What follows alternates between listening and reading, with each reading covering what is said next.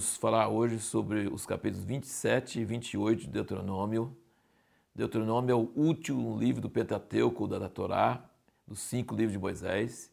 E Deuteronômio é um livro maravilhoso, super inspirado, super poético, super apaixonado. Mas agora, a partir desses, desses capítulos, agora nós estamos começando a chegar no final. É como uma música que vai chegando, crescendo para um final, então é muito emocionante. E aí, aqui no primeiro lugar, Moisés usa todas as ferramentas possíveis para que o povo lembre da lei. Ele fala para escrever nas pedras quando chegar na terra lá, para o povo lembrar da lei. Só que ele manda escrever a lei nas pedras em frente do monte Ebal, que é o monte de onde vai vir a maldição, e não em frente ao monte Gerizim, que é o monte da bênção. Então ele já estava dando um sinal de que a lei vai trazer maldição e não vai trazer bênção, por causa do homem, não por causa de Deus. E eu queria chamar sua atenção para duas coisas aqui. Toda vez que o texto fala obedecer ou obedecer diligentemente, no, origi no original é chamar, ouvir. Tem traduções, minha fala ouvir. E, então, ouvir é diferente do que escutar. Por exemplo, você, fala, você pode falar com alguém, eu falei com fulano, mas ele não me ouviu. É, não significa que ele não te escutou, é que ele não prestou atenção e não deu valor, consequentemente, ele não vai seguir o que você falou. Então, escutar e ouvir são duas coisas diferentes. Biblicamente, se você tem o chamar, se você ouvir Deus, é, com, não só com escutar com os ouvidos, mas ouvir com o coração, implica que você vai obedecer. Então, a obediência é consequência de ouvir atentamente, ouvir com o coração, ouvir com interesse, ouvir com vontade. É isso que Deus está querendo dizer. Não está falando assim, tem que obedecer, não. Está falando tem que ouvir. Se você ouvir e prestar muita atenção e amar aquilo que você ouviu, e não só escutar, então você vai obedecer. A obediência é uma consequência lógica. E a outra palavra, que em algumas traduções fala observar, na verdade no original é guardar, e uma palavra bem parecida com esse chamar, que no original fala chamar, alguma coisa, com S, né, chamar, mas é, está querendo dizer no sentido de guardar, no sentido de proteger. Quando fala que Jacó guardou o rebanho de Labão, significa, usa a mesma palavra. Então, é guardar a lei de Deus, guardar a palavra de Deus, é protegê-la com carinho no coração, é ficar lembrando dele, é não deixar outros pensamentos desmanchar ele, não deixar outras coisas entrarem. Então, Deus está falando sobre ouvir, que é obedecer, mas leva a obedecer, e está falando sobre guardar, que é proteger, guardar com carinho no coração. Se você fizer isso, a obediência é inexorável. Se você não fizer isso e tentar obedecer só a letra de longe, você não vai conseguir obedecer, não vai ter jeito. E aqui nesse capítulo nós vemos que, principalmente o capítulo 28, não é só um aviso. O capítulo 28 de Deuteronômio é semelhante ao capítulo 26 de Levítico, é bem parecido. Eles não são só avisos. Se você cumprir a lei, você vai ser abençoado. Se você não cumprir a lei, você vai ser amaldiçoado. E a maldição é muito maior, muito mais versículos do que a bênção, porque não é só uma exortação, é uma profecia. E como Israel não obedeceu, a profecia da maldição é muito mais cumprido, muito mais detalhado e é o que de fato vai acontecer. É de fato o que aconteceu na história hoje, nós sabemos que aconteceu tudo isso. E, gente, ele fala que a benção e a maldição, elas têm pernas ou asas. Ele fala assim, ele fala, no, no capítulo, no versículo 2, 28, 2, ele diz, todas essas bênçãos virão sobre ti e te alcançarão.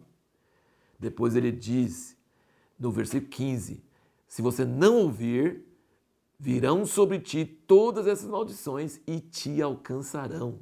Então ele está querendo dizer que você não precisa procurar a bênção e nem procurar a maldição.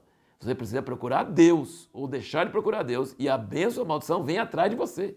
Ele vem atrás de você e vai conseguir pegar você e vai conseguir alcançar você. Gente, nossa pergunta na última, na, na último, no último vídeo foi sobre por que, que Israel sofreu tanto, nenhuma outra nação tem sofrido igual, outro, igual Israel e tantas vezes tentaram exterminá-lo, tentaram acabar com ele e não conseguiram.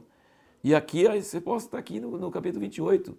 Gente, entrar em aliança com Deus, ser casado com Deus, tem consequências. As outras nações não foram casadas com Deus.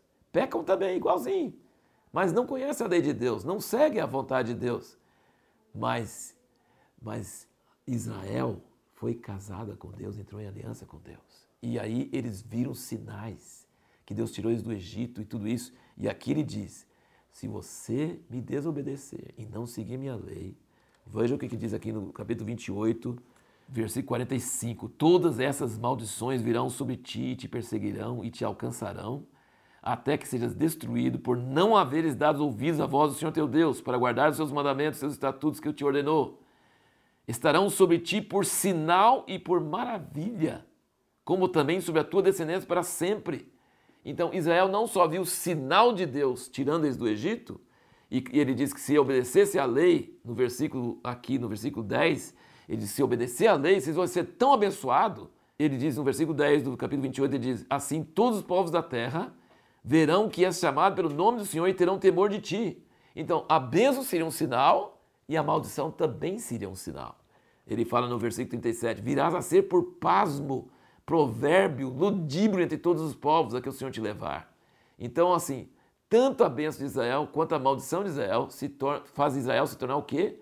Um sinal para o resto do mundo, mostrando quem é Deus, o que, que é ser em aliança com Deus e o que, que acontece com alguém que não está em aliança com Deus e é infiel com Deus. Então isso é, é, é tremendo. E, gente, pensa um pouquinho comigo sobre o antissemitismo, que é o ódio aos judeus, que sempre existiu, hoje está voltando muito de novo, teve no Holocausto, coisas terríveis, antissemitismo, odeio, ódio aos judeus é, cumprimento dessa maldição aqui que está escrita aqui nesse capítulo. Mas veja que paradoxo. Por que, que as pessoas perseguem os judeus? Porque eles circuncidam os filhos, porque eles guardam o sábado, porque eles não comem carne de porco. Entendeu? Então, justamente o aspecto deles obedecer às leis de Deus faz eles serem odiados pelas nações.